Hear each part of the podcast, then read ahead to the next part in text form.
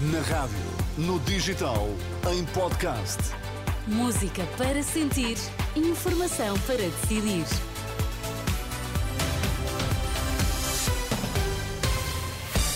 Vai conhecer os títulos em destaque nesta edição das 11. Boa noite. Boa noite. Porto ganha ao Benfica por 5-0 e mantém-se na corrida pela liderança. Já a seguir fazemos uma ronda pelas várias ações da campanha eleitoral.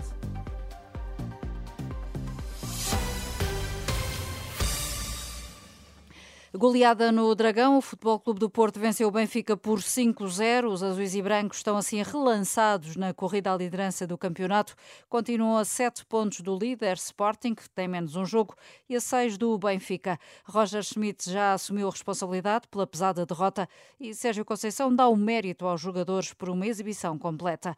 Antes, o Sporting recebeu e venceu o Farense por 3-2, um jogo em que a equipa de Alvalade sofreu para chegar à vitória. Ruben Amorim lamenta algumas algumas falhas tanto no ataque como na defesa, mas destaca o sacrifício dos jogadores. Mas quero realçar o, o sacrifício de toda a gente. A verdade é que eles estão a dar tudo, alguns já não têm mais para dar. E, portanto, realçar o, o trabalho deles nesta sequência de jogos, uma vitória, quanto a mim, completamente justa. Declarações de Ruben Amorim à Sport TV. José Mota, treinador do Farense, lamenta o resultado, diz que foi mérito do adversário. Como eu disse, entramos bem, tivemos uma bola na, na barra, depois posteriormente o golo e foi pena, mas realmente também o Sporting tem mérito.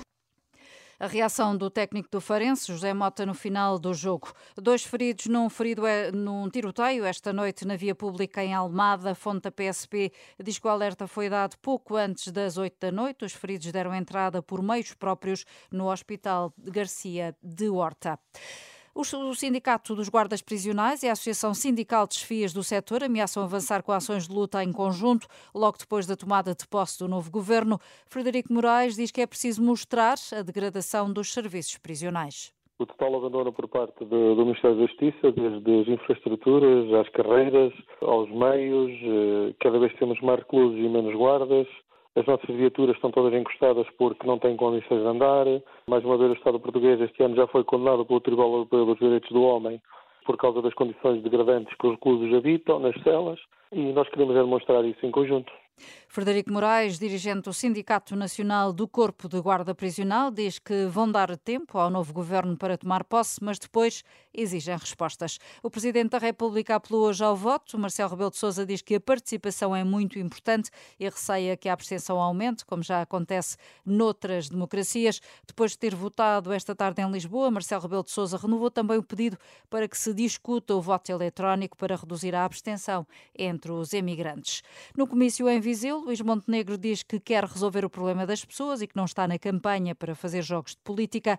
O líder da AD não fala sobre os outros. Manuela Pires nem comenta a entrada de António Costa na campanha. De manhã, que não tinha ouvido o discurso, ao início da noite, no comício em Viseu, avisa que está nesta campanha para falar dos problemas das pessoas e nada mais interessa. Nós não viemos para os jogos da política. Nós viemos para garantir um Estado social que serve os cidadãos. Nós viemos para dizer a quem trabalha que vale a pena trabalhar. Nós viemos para dar felicidade a cada ser humano e a cada português. Entretenham-se outros com aquilo que é acessório. Como, por exemplo, Nuno Melo, líder do CDS, parceiro da coligação. O jogo acabou porque o doutor António Costa pegou na bola, levou a equipa toda do lado, saiu do campo e pela porta pequena. Mas a equipa tem outros jogadores. António Leitão Amaro é o cabeça de lista em Viseu, que escolhe como alvo de todas as críticas Pedro Nuno Santos. O governo não é um campo de treino para os incompetentes. Um governo é sobre ter os capazes os confiáveis, os que sabem o que o país precisa. E na lista dos confiáveis não está seguramente António Costa, é o que diz Fernando Ruas, o autarca de Viseu. Também no futebol não se devem passar rasteiras. Foi aí que ele começou. Quis ganhar o jogo quando o perdeu. Em 2015, quando António Costa fez o acordo para derrubar o governo de Passos Coelho. O PS teve hoje uma tarde muito preenchida, com Pedro Nuno Santos em três arruadas seguidas, Caxinas, Vila do Conde, eh, em Vila do Conde, Guimarães e Vizela. Uma tarde marcada por um incidente na arruada em Guimarães, com um homem a gritar insultos de uma varanda, de onde acabou por lançar um vaso. A resposta, Susana Madureira Martins, foi dada na paragem seguinte. Já na arrumada de Vizela, o líder socialista a pedir serenidade. A única coisa que eu tenho para dizer é que nós estamos num dos momentos mais altos da nossa democracia. A serenidade é fundamental.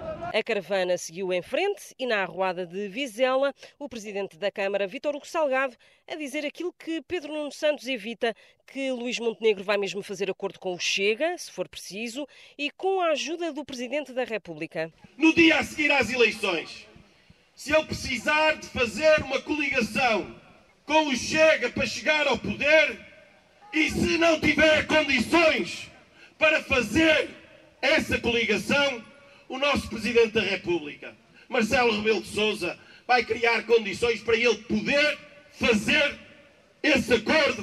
Por isso, votar na AD é votar no Chega e levar o Chega para o nosso governo. Um dia de mobilização total na caravana socialista, com seis ações de campanha, boa parte delas na rua.